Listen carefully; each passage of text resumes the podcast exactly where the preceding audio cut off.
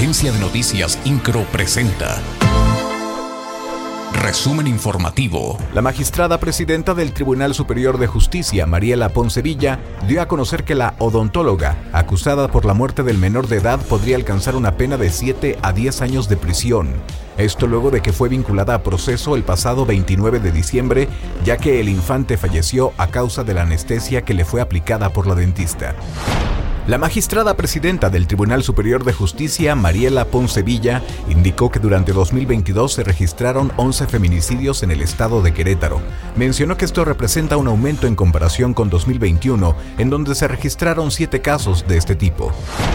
El titular de la Secretaría de Seguridad Ciudadana, Iván Elías Pérez Hernández, informó que se registró saldo blanco en Querétaro con motivo de las fiestas de fin de año. Apuntó que se tuvo la detención de 68 personas las cuales fueron enviadas al juzgado cívico por faltas administrativas. INCRO, Agencia de Noticias.